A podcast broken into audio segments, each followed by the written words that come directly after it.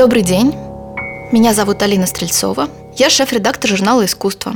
Каждый наш подкаст – это рассказ о какой-либо важной проблеме или теме в мире современного искусства. Мы вместе с вами разбираемся и пытаемся сориентироваться в мире галеристов, художников и кураторов. И сегодняшний наш разговор про арт-резиденции. Наверное, сначала хотелось бы уточнить, а что это вообще такое?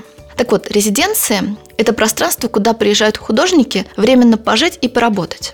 Ну вот, наверное, все, что о них можно общего сказать. А дальше начинается очень много нюансов. Где-то художникам платят стипендию и покупают билет. Потом возмещают расходы на материалы и дают комнату с видом на океан. А где-то художники сами платят за резиденцию, зато получают кураторское руководство и мастер-классы лучших современных мастеров. Иногда художник работает на грузовом судне, пересекающем Атлантику, а иногда в офисе Фейсбука, а иногда на Уральском заводе. Периодически резиденции требуют работу, посвященную своему пространству, то есть сайт-специфик, тому самому заводу, офису или кораблю, а иногда нет. Иногда ничего не требуют, и можно полежать просто на палубе, чтобы почувствовать момент. И на самом деле, мне кажется, что любой художник может выбрать из всего этого безумного многообразия что-то себе по душе.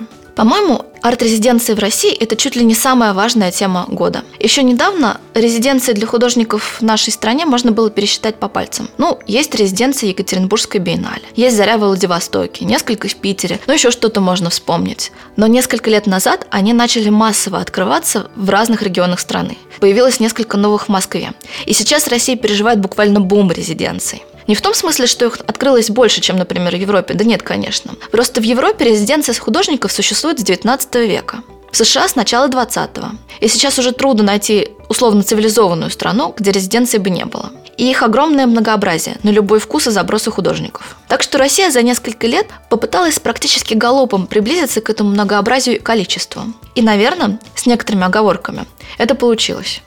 Ко всему прочему, в 2019 году многие ощутили необходимость осмыслить это движение, темп и сам формат резиденции и то, какие особенности он приобрел в России – в частности, в ноябре в Екатеринбурге прошел форум, где собирались профессионалы, чтобы поговорить о проблемах организации, в том числе очень внутренних, например, как заключать договора с художником, как не утонуть в вопросах размещения, администрирования, поддержки, производства. Еще, насколько мне известно, Гёте-институт и посольство Швеции инициировали совместные исследования российских арт-резиденций. В первую очередь, они это сделали для того, чтобы выяснить, а куда вообще в России можно приглашать своих немецких и шведских художников, да просто всех иностранных художников художников.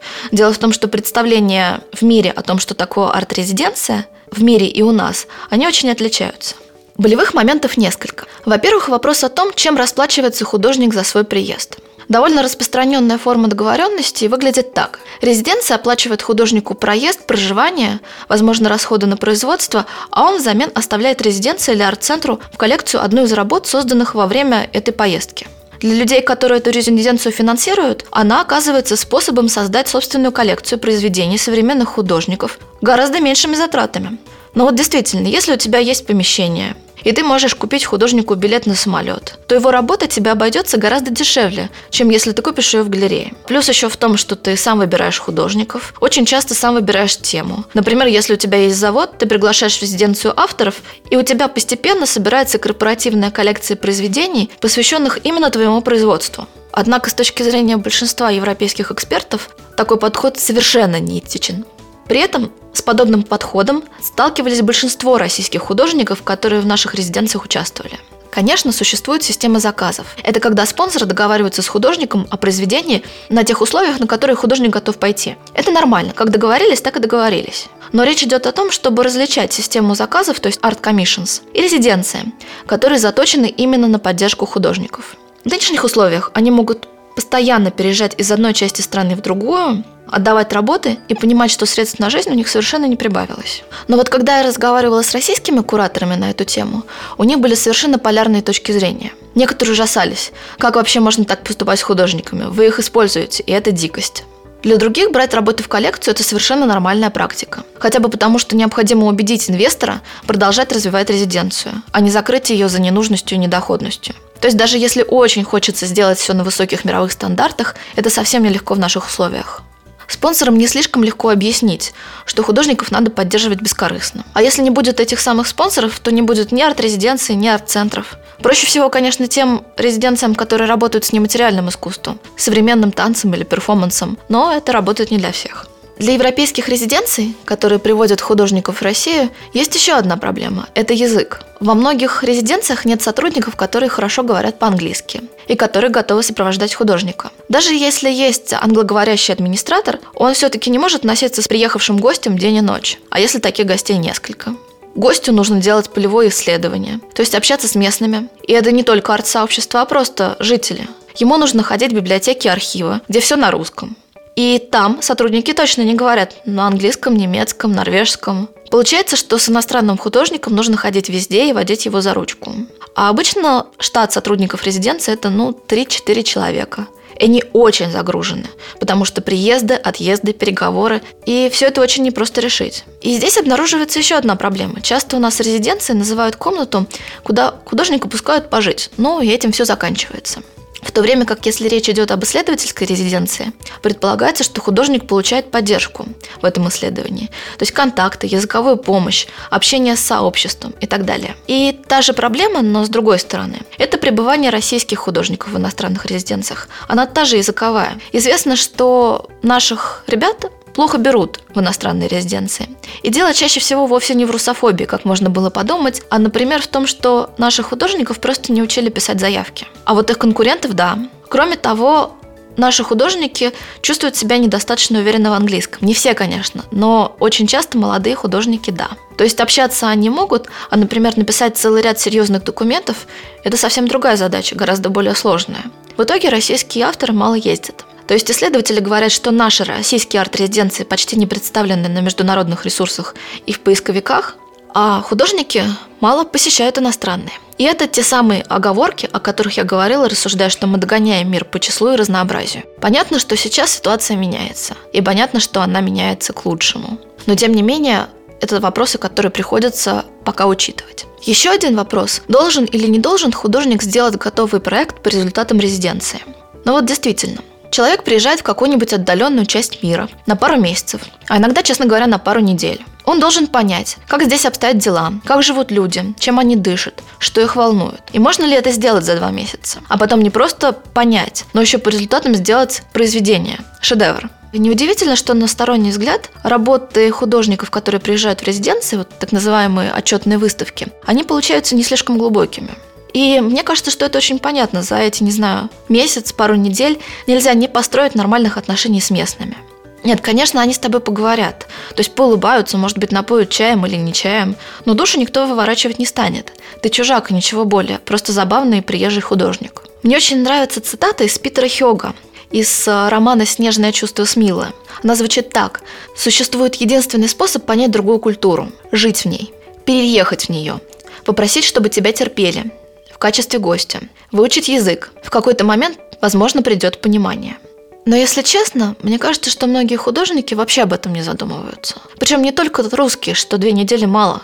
Что прилететь и быстро сделать глубокую работу сложно. Они говорят, ну вот я приехал на пару дней, записал звуки улиц, и вот он проект. Собственно, зачем оставаться надолго? Это очень частая точка зрения.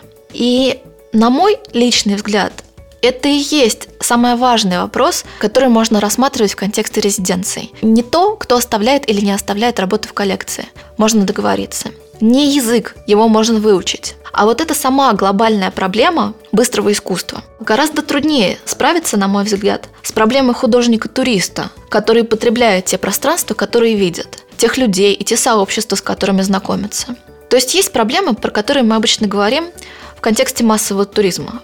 И они точно так же проявляются и здесь. Что слишком быстро, слишком много, слишком много желания получить все и сразу.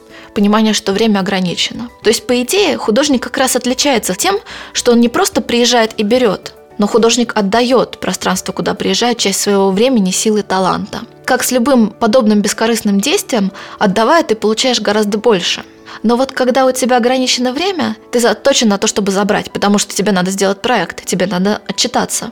Решение проблемы сейчас предлагают западные резиденции. То есть, во-первых, художник приезжает заранее, на разведку, на небольшой срок, чтобы почувствовать обстановку. Во-вторых, от него не требуют проекта по результатам.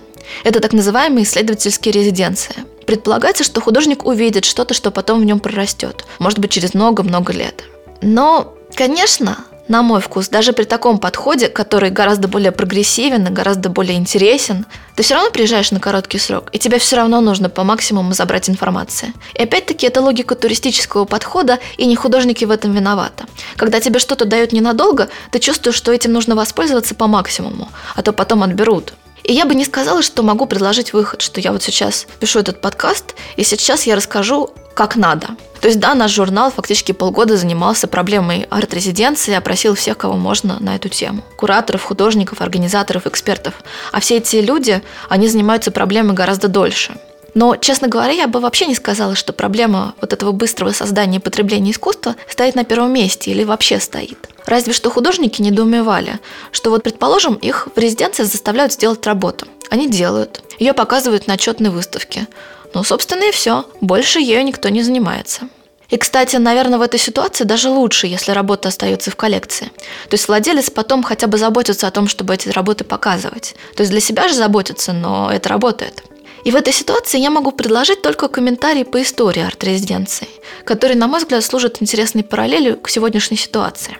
В XIX веке, когда колонии художников только появлялись, во-первых, их организовывали сами художники. Не отдельные кураторы, а именно художники сами по себе. То есть, например, кто-то из студентов приезжал на живописное побережье на зиму, затем приглашал приятелей. Те рассылали письма с восторженными отзывами своим друзьям. И вот уже вся деревня в скором времени сдавала комнаты художникам, которые удивились и обрели эту несказанную красоту, которые любовались на волны и дюны, которые женились на местных красотках и жили там, без привлечения, годами. И вот это то, о чем мы говорили, единственный способ понять культуру. Поселиться, выучить язык, завести роман, в конце концов, друзей и семью. И, конечно, эти художники работали с местным сообществом точно так же, как и сегодняшние. Они тщательно документировали жизнь рыбаков или крестьян, постепенно подбирались к закулисью их жизни, наблюдая сцены, которые обычно скрыты от посторонних. И их задача была понять душу местного сообщества, постепенно вглядываясь в его жизнь месяц за месяцем. Более того, когда такие колонии появились, Художники посредством них пересматривали понятие, что значит быть художником вообще как таковым. Они пересматривали свою профессию и приходили к выводу, что их профессия и состоит в том, чтобы приезжать в такие пространства, погружаться в них, работать сообща и постоянно обсуждать результаты с коллегами, которые живут в соседних домах или в одной с тобой гостинице. То есть в какой-то момент формат резиденции или колонии художников переопределил саму суть профессии. Как и сейчас, когда речь заходит о том, возможен ли в наше время художник без резиденции. Интересно, вот это глубокое погружение, о котором я сейчас рассказала. Вроде бы вот он выход, вроде бы вот это есть slow art, по аналогии с slow food.